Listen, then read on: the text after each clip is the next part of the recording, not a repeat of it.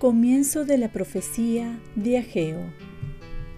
El año segundo del rey Darío, el mes sexto, el día primero, la palabra del Señor fue dirigida por medio del profeta Ageo a Zorobabel, hijo de Salatiel, gobernador de Judea, y a Josué, hijo de Josadac, sumo sacerdote. Así dice el Señor del universo. Este pueblo anda diciendo, todavía no es tiempo de reconstruir la casa del Señor. Y la palabra del Señor vino por medio del profeta Ageo. ¿Y es momento de vivir en casas lujosas mientras que el templo es una ruina? Pues ahora, dice el Señor del universo, piensen bien en la situación en que se encuentran. Ustedes han sembrado mucho, pero han cosechado poco han comido, pero no se han saciado. Han bebido, pero no han apagado su sed. Se han vestido, pero no se han abrigado. Y el que trabaja ha puesto su sueldo en saco roto. Así dice el Señor del universo. Piensen bien en la situación en que se encuentran. Suban al monte, traigan madera, construyan el templo. Me complaceré en él y seré glorificado, dice el Señor. Palabra de Dios. Salmo responsorial. El Señor ama a su pueblo. Canten al Señor un cántico nuevo. Resuene su alabanza en la asamblea de los fieles. Que se alegre Israel por su Creador, los hijos de Sión por su Rey. El Señor ama a su pueblo. Alaben su nombre con danzas, cántenle con tambores y cítaras, porque el Señor ama a su pueblo y adorna con la victoria a los humildes. El Señor ama a su pueblo. Que los fieles festejen su gloria y canten jubilosos en filas, con vítores a Dios en la boca. Es un honor para todos sus fieles. El Señor ama a su pueblo. Lectura del Santo Evangelio según San Lucas. En aquel tiempo, el rey Herodes se enteró de lo que pasaba y no sabía a qué atenerse porque unos decían que Juan había resucitado, otros que había aparecido Elías y otros que había vuelto a la vida uno de los antiguos profetas. Herodes se decía, a Juan lo mandé a decapitar yo. ¿Quién es este de quien oigo semejantes cosas? Y tenía ganas de ver a Jesús. Palabra del Señor. Paz y bien, reza, espera y no te preocupes. La preocupación es inútil. San Pío de China. La pregunta de Herodes vale también para nosotros.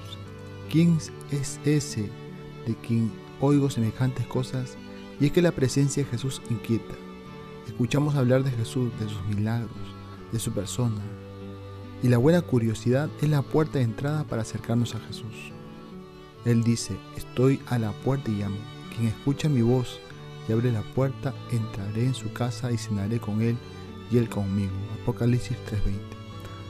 Podemos escuchar mucho de Jesús, pero el camino cristiano consiste en ir al encuentro de Él o dejarnos encontrar por Él.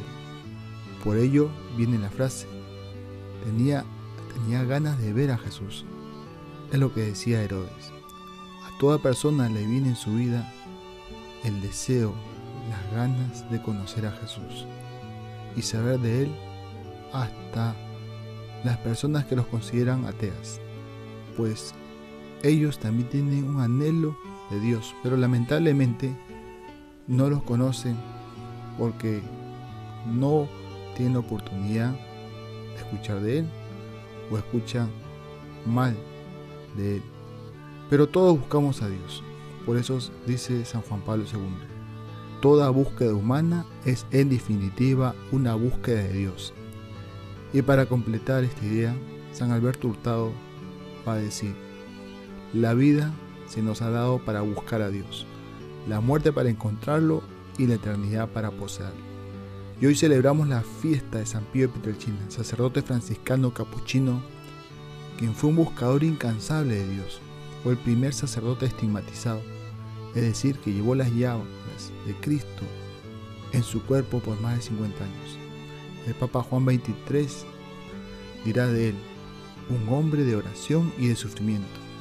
Esta oración que lo lleva a estar unido a Dios en todo momento y el sufrimiento que lo lleva a identificarse con Cristo crucificado. Solía decir a sus penitentes, reza, ten fe y no te preocupes. Y también solía decir, solo quiero ser un pobre religioso que ore.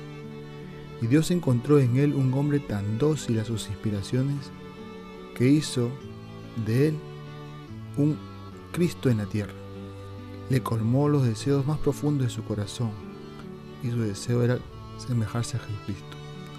Como buen buscador de Dios, también solía decir, con el estudio de los libros se busca a Dios, con la meditación se le encuentra. Busquemos a Dios como lo hacía San Pío.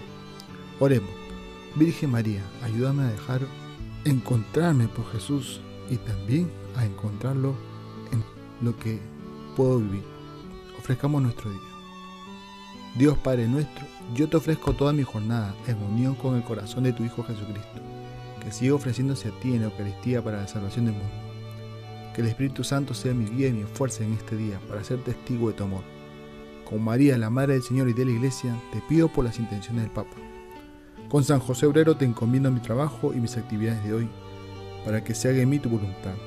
Y la bendición de Dios Todopoderoso, Padre, Hijo y Espíritu Santo, descienda sobre ti Cuenta con mis oraciones, que yo cuento con las tuyas y que tengas un santo día con la compañía de San Pío de Petrelchina.